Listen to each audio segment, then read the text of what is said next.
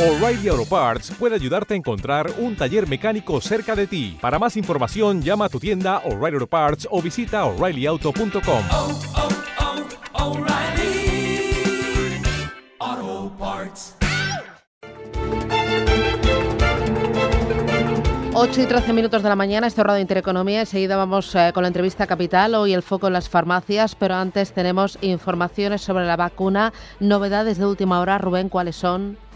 Sí, porque AstraZeneca y la Universidad de Oxford, lo avanzábamos ahora mismo, han confirmado que han confirmado la respuesta inmune de su vacuna contra el COVID en adultos mayores, en concreto, según está publicando la BBC, dicen que esa vacuna del coronavirus eh, muestra una fuerte respuesta inmune en adultos de 60 y 70 años, lo que genera esperanzas de que pueda proteger también a los grupos de edad con mayor riesgo de contraer esta enfermedad. Dicen los investigadores que los hallazgos de la fase 2 de Lancet, así se llama, basados en 560 voluntarios adultos sanos, son alentadores y ahora ya esperan los resultados de la fase 3 en las próximas semanas. Mientras tanto, aquí en España estamos pendientes de los nuevos pasos que se están dando para intentar luchar contra el coronavirus hasta que llegue esa ansiada vacuna.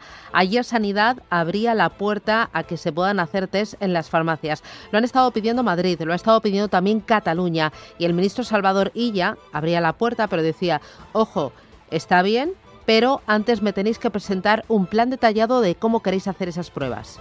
Hagan un plan y nos hagan saber exactamente qué quieren hacer y cómo lo quieren hacer, qué tipos de test van a querer realizar desde estos, establecimientos de farmacia, qué personal y con qué medidas de seguridad los a administrar, si va a haber o no, en función del test, eh, circuitos separados, como los hay en la red hospitalaria y en la red de atención primaria para personas eh, COVID y personas no COVID, cómo van a vincular sus datos a los servicios de salud pública. Luis de Palacios, presidente de la Federación Empresarial de Farmacéuticos Españoles. Don Luis, ¿qué tal? Buenos días. Buenos días, ¿qué tal? Eh, ¿Ustedes están preparados para hacer test como están pidiendo Cataluña y Madrid? Pues hombre, ¿acaso no lo están los demás profesionales farmacéuticos de los demás países que ya lo están haciendo? ¿O acaso no lo están los farmacéuticos de Ourense que ya están haciendo los test serológicos en un estudio con la consejería de allí? Es evidente que sí. Yo lo que veo que, que bueno, que me alegro de que se haya reaccionado, aunque sea tarde y aunque sea con tanta condición, pero, bueno, vamos a ver eh, si todavía somos capaces de implantarlo, porque cada día que pasa cuenta. Claro, si somos capaces de implantarlo, ¿ustedes eh, lo podrían implantar desde ya? Porque ahora el ministro ha dicho, necesito un plan detallado de Madrid y de Cataluña. Eh, ¿Saben ustedes de ese plan? ¿Le han consultado a ustedes por parte de las comunidades autónomas que lo están pidiendo? Eh, evidentemente, con las distintas comunidades, pues los farmacéuticos hemos ido proponiendo maneras de hacerlo y maneras de comunicar los datos, ¿no? Eh, pero vamos, eh, yo por, por las palabras del ministro, pues eh, parece ser que todavía se reservan muchos derechos, ¿no? E incluso eh, el corte, un poquito más largo, también luego alude a la oposición de, de otras profesiones. Entonces, pues bueno, lo que está ahí es eh, otro, otro tipo de motivos, porque si no, eh, no se explica las reticencias, sinceramente. Es que eh, volveremos a llegar tarde. Eh, claro, cuando me habla de reticencias de otros colectivos, aquí sobre todo los enfermeros y enfermeras, ¿no? Que han puesto el grito en el cielo. Sí, pero que yo es que no, no, no entiendo cómo alguien puede poner el grito en el cielo eh, cuando estamos en una situación así. Me- me- yo he podido he tenido la oportunidad de debatir en distintos medios con enfermeros y tal, y cuando veo ese argumentario, pues no es un argumentario centrado en el paciente y en las necesidades de la sociedad actuales. Eh, desde luego tampoco es un argumentario teniendo en cuenta eh, bueno las, las soluciones que se estaban que ya habíamos propuesto nosotros los primeros pero que bueno que ya son muchísimos los países occidentales que las están implantando y que son de sentido común y, y bueno pues cuando ya eh, directamente consideramos que es que el test de antígeno ¿eh? Que además es un test muy sencillo y que probablemente vengan todavía más sencillos en el futuro. Y por eso decíamos que cualquier test sencillo y rápido lo normal es que sea accesible desde las propias oficinas de farmacia. Entre otras cosas porque, mire, somos los más capilares, los que más horario damos a la gente, o sea, los que estamos más cerca de los demás, pero vamos, que incluso sin que fueran solo los farmacéuticos, que pueden ser cualquier otro profesional sanitario que es que está atendiendo a la gente en su día a día, los odontólogos, por ejemplo. Bueno, pues, pues mire, no sé, yo siempre la oposición que me encuentro eh, responde responde a otros criterios y son criterios pues, un poco, un poco egoístas o un poco ideológicos. Ya está, es lo Bueno, único eh, que... o sea, es muy duro lo que está diciendo cuando nos estamos jugando la vida y, y la economía y el, no sé, el volver a la normalidad.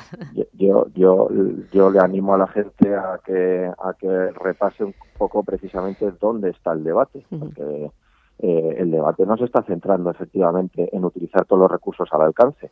Cuando vuelven a cuestionar vez tras vez si los farmacéuticos y las farmacias están preparados, ¿qué quiere que le diga? La técnica es muy sencilla.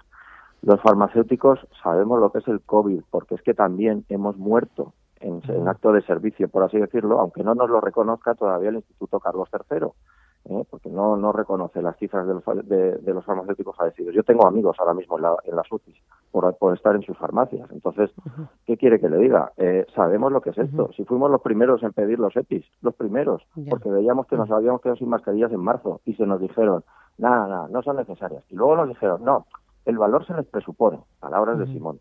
Entonces, pues, ¿qué quiere que le diga? Eh, aquí el debate es otro. Yo me alegraría mucho que esto se hiciera, porque además esto va a animar a la gente, vamos a transmitir más seguridad a la sociedad. Probablemente, probablemente vamos a detectar casos espontáneamente y además se lo vamos a comunicar a todas las autoridades. Si todas estas preocupaciones que dicen tener ahora mismo, eh, yo creo que es patada para adelante, sinceramente. Ya. Yo espero que esto se resuelva muy pronto. Eh, ¿Ustedes estarían preparados desde ya, desde hoy mismo, para hacer esos test en las farmacias? Nosotros estamos preparados porque nosotros lo único que tenemos que hacer es adquirir ma- un EPIs más potentes si fuera necesario, que eso todavía habría que verlo, eh, y, y ya está. Y luego las salas que tenemos, pues tenemos muchas farmacias que ya están muy modernizadas con, con salas. Habrá farmacias pequeñas que a lo mejor por su tamaño y por su reducido personal les sea muy difícil implementarlo. Y luego tendremos que ver qué condiciones nos quieren regular, porque evidentemente eh, según las condiciones te lo pueden hacer de manera que te estrangulen del todo, hasta el punto de decir, no, y además lo vas a hacer, pues yo qué sé, con, con cinco personas alrededor mirando para ponerte una nota. Pues al final eso no se hará. Claro, Eh, ¿usted se teme que las cosas vayan por ahí? ¿Que, que- que el ministro ponga un- una lista de, mm, de, de- de condiciones que yo- haga yo- que muchas farmacias no puedan hacerlo o que mm, eh, luego la medida Mira. no sea tan efectiva como se debería ser?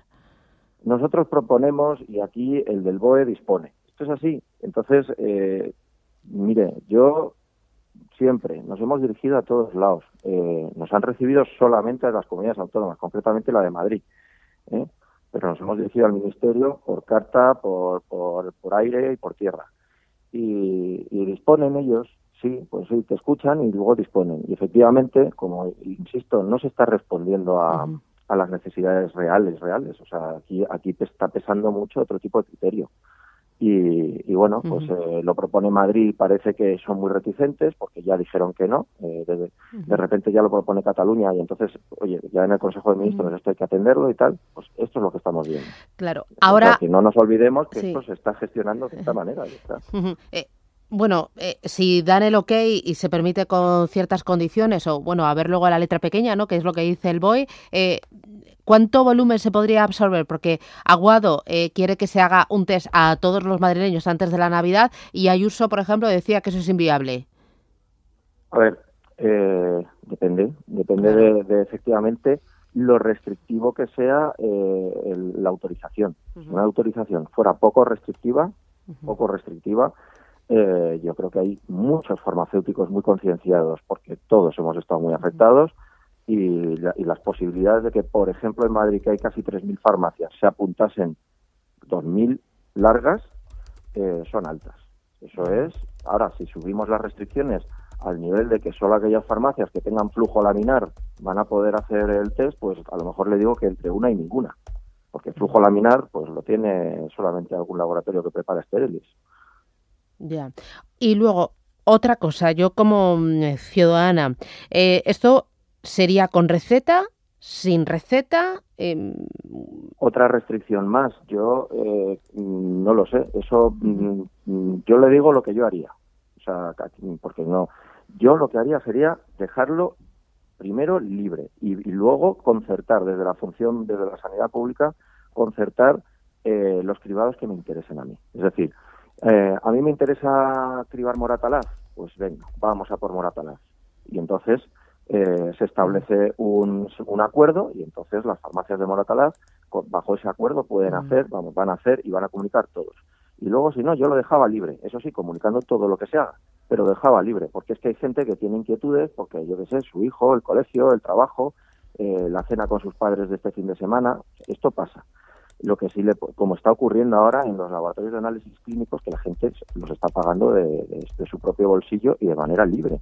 Lo único que pasa es que ahora laboratorios de análisis clínicos están haciendo unas técnicas que tienen más desarrollo, que es la PCR, eh, que tiene un coste muchas veces superior al que, al que estaríamos hablando y que, y que bueno, pues que no, ahora también están incorporando los inmediatos y tienen un coste un poco más reducido. Pero vamos, yo insisto, cuando eh, los ofertantes de, de un servicio, en vez de 20 para una población de 4 millones, pasan a ser, no sé, 2020 para una población de 4 millones, pues probablemente eh, sea todo más competitivo. Eso es lo único que, eso es no- normal, vamos. Ya. Eh, y, y ya para terminar, don Luis, eh, pongámonos dentro de un mes, si usted y yo volvemos a hablar, ¿en qué punto cree que estaremos? Porque le veo muy escéptico y le veo un poco cabreado. Es que mire, es que yo, yo llevo desde, en fin, desde marzo pidiendo las EPIs, las mascarillas. Yo es que ya he vivido las mascarillas. Bueno, he tenido que vivir esta semana lo derivo a las mascarillas. ¿Qué quiere Ya. que le diga? Eh, el IVA, el IVA que por ahora, o sea, de las buenas y- creo que no las bajan, ¿no? Oye, Claro, pues, pues- pues por eso, por eso, por Es eso. que es- Si es de traca. es que algún motivo nos han dado. A ver, eh, dentro de un mes, pues podemos estar aquí todavía discutiendo efectivamente si las condiciones son o no son, ¿eh? O sea, no, no se extrañe. Yo, insisto, eh, yo he perdido gente cercana y además tengo compañeros en la UCI por esta historia. Y además, comprobado, ¿eh? Eh, a mí, cada día que pasa, mm, no, no es escepticismo, es un poquito de indignación también. Se lo digo, eh, cada día que pasa, malo. Y cada vez que oigo algunas excusas de estas, peor. Pero bueno, Mm. Bueno, ánimo.